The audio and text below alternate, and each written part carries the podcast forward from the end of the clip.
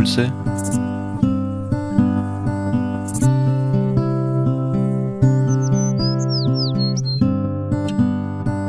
aus der Pfarrgemeinde Hallstatt Obertraum.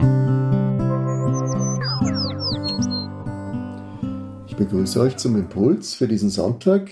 Wir sind wieder zu zweit.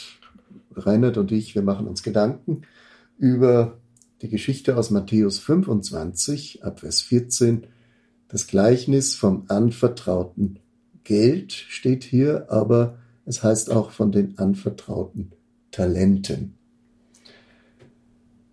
Die Geschichte ist wahrscheinlich bekannt.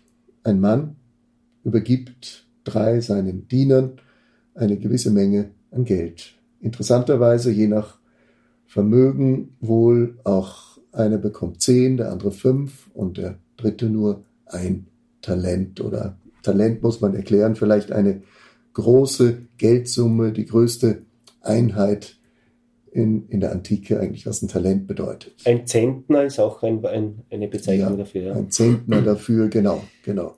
Erst der Begriff Talent als geistige Gabe, als Fähigkeit ist später daraus erst geworden zur Verwendung.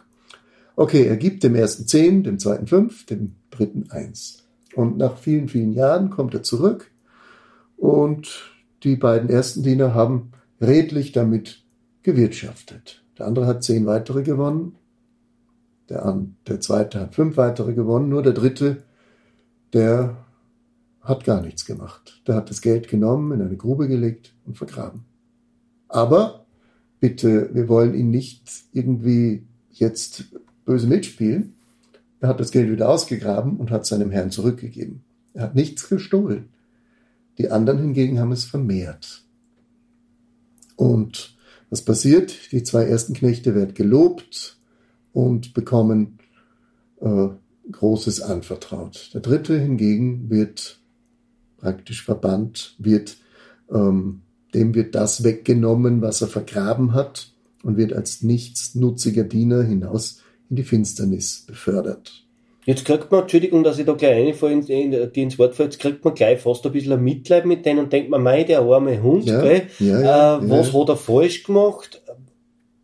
Was ist da passiert? Der hat ja eigentlich nichts da, aber vielleicht ist genau das Problem, dass er eben nichts da hat. Wir kommen hier natürlich, wenn wir nur vom Geld jetzt wieder reden, in eine bisschen eine platte Wirtschaftsethik hinein. Der Gute der kriegt eh alles und der nicht so gescheite Talent führt ja auch in die falsche Richtung. Der hat nur ein Talent, hat er nicht gar nichts. Ähm, der kann ja gar nicht anders, würden wir sagen. Der ist vielleicht depressiv, der ist arm, der hat eine schlechte äh, Voraussetzung als Kind gehabt, der hat nichts gelernt. Ähm, das führt, glaube ich, in die falsche Richtung, wenn wir so denken. Auch der Herr, der das Geld hergibt, vielleicht, dass man das, ich stelle mir so vor, der ist halt wahrscheinlich auf Geschäftsreise gegangen und hat seine Geschäfte den anderen, seinen Untergebenen ja. Äh, überantwortet ja. und hat gesagt, du passt mal auf das auf äh, und bin nicht besser, wenn es mehr wird, so auf die Art. Ja. ja. so irgendwie wird es gewesen sein und nach längerer Zeit ist er wieder äh, retour gekommen. Ja. Das ist unser modernes Denken. Wir denken säkular wir denken weltlich. Ja. Aber hier steht ja der Herr eigentlich für Gott selber. Hier steht er für etwas, der Menschheit ist was anvertraut worden und macht's was draus. Diese Welt gehört euch nicht, aber sie ist euch anvertraut. Und hier sieht die Sache natürlich anders aus. Was habt ihr daraus gemacht? Habt ihr es bewahrt, die Schöpfung bewahrt? Habt ihr euren nächsten Menschen ähm, Respekt gezeigt? Und, und, und diese grundsätzlichen Tugenden, die eigentlich äh, vorausgesetzt werden vom Menschen, vom Menschsein. Und dann sieht es natürlich anders aus, wenn einer gar nichts tut, wenn es ihm wurscht ist, was mit seinem Mitmenschen ist, wenn er nicht hilft, wenn er nicht sich um andere kümmert oder wenn er seine Umwelt, seine Natur auch einfach missachtet. Er macht nichts. Und deswegen der Begriff faul ist natürlich auch schlimm. Wir sehen das moralisch, aber es ist tatsächlich so. Hier wird nicht nach Gründen gefragt, ist er depressiv oder hat er Probleme, sondern da schaut nichts raus, da kommt nichts Gutes bei raus. Also wenn du auch, sage jetzt einmal, das wenige, das dir gegeben ist, nicht nutzt, dann ist das eigentlich ein Verbrechen. Ja, genau. Genau das wird hier de facto ausgesagt. Er hat keine Bereitschaft, sich einzulassen auf seine Aufgabe, auf seine Bestimmung, auch auf seinen Nächsten. Er ist einfach ja völlig apathisch und ja, bringt das einfach zurück, nutzt es nicht. Vielleicht kann man es so sagen. Wie schaut es da mit einer gewissen Art von Wertung aus? Darf man da, soll man da, soll man da werten für sich selber? Jetzt müssen wir das natürlich wieder oberbrechen auf unser menschliches ja. Dasein. Wenn wir in einer Gesellschaft leben, die den Schwachen hilft, dann ist das etwas sehr Entscheidendes, dass wir niemanden auf der Strecke lassen. Das ist das eine. Aber das andere ist, wenn eine Gesellschaft nur sich so verhält, dass sie sagt, es ist mir völlig wurscht, was mit meinem Nächsten ist, dann äh, scheitert sie, dann ist sie dem, dem Tode geweiht. Und diese Grundhaltung, die wird hier angeprangert. Wenn ich nur noch an mich denke und sage, ich lege die Hände in den Schoß, ich tue nichts, es ist mir egal und verprasse, verbrauche vielleicht Unmengen an, an Dingen, die andere für mich erwirtschaften, da sind wir dann richtig. Und das ist letztlich eine sehr moderne äh, Sache, wo wir einfach auch sehr stark vielleicht auch Leute in die Pflicht nehmen müssen, die bisher sich über andere hinwegsetzen. Es wird da auch ein Wort gebraucht, das ist das, äh, das Wort des Wuchers.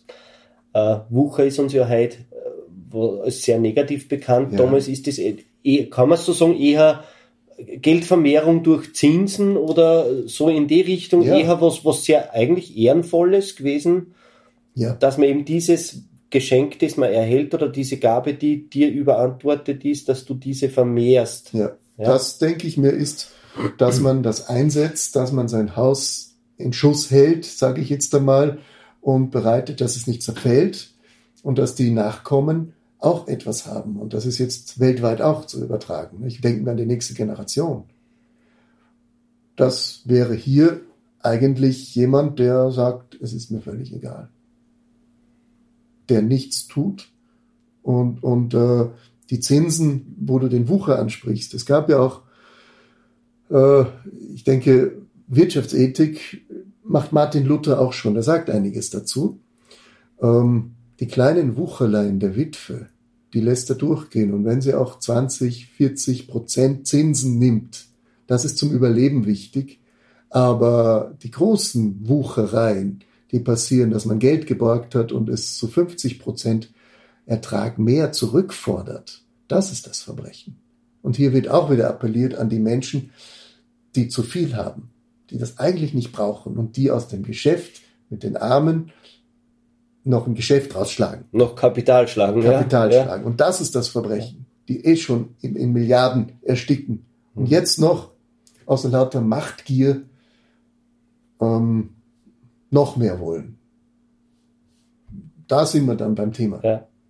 Die eigentlich gar nichts aus ihrer persönlichen Kraft leisten können dafür. Was haben denn Menschen, die vielleicht hineingeboren worden sind in den Reichtum und die haben nie was dafür getan?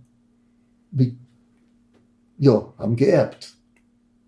Und andererseits muss ich alles, wofür ich eigentlich nichts getan habe, so wie die drei Knechte oder wie auch immer sie bezeichnet werden, so sind wir auch, wir haben nichts dazu getan, dass wir so auf die Welt gekommen ja, sind, wo ja. wir geboren sind, in welcher Welt so wir, in welcher soziales Umfeld wir hineingeboren sind, so haben wir nichts dafür, können, können wir nichts dafür, ja. Ist ja. nicht unsere eigene Leistung, ja, die uns da hergesetzt hat. Und da spricht der Text mich an und sagt, so und jetzt hast du ein bisschen was gekriegt, jetzt schwing dein Hintern in den Tee und mach was so draus. Ist so ja? ist es. Und das ist natürlich eine Verpflichtung auch, die wir haben, wo wir in einem reichen Land geboren sind. Was machen wir daraus?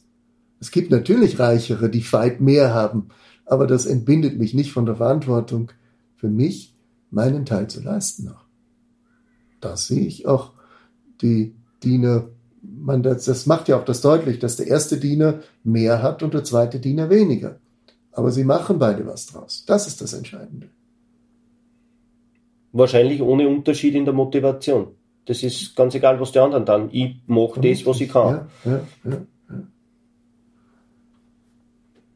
Vielleicht ein Hinweis noch, diese Geschichte steht im Zusammenhang der Endzeitgeschichten. Auch es ist vorher das Gleichnis von den zehn Jungfrauen, wo auch welche auf Vorrat mitnehmen und sie warten lange auf den Bräutigam und fünf haben genug, andere haben nicht genug und die geben nichts ab.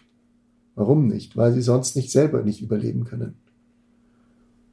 Und das nächste ist letztlich, ähm, dass Gott die Menschen beurteilen wird. Der Menschensohn beurteilt die Menschen, also vom letzten Gericht ist auch hier die Rede. Es gibt eine Entscheidung und das können wir leugnen oder was, aber genau hier ist dieses Gleichnis von anvertrauten Geld eingebettet. Verantwortung haben wir schon.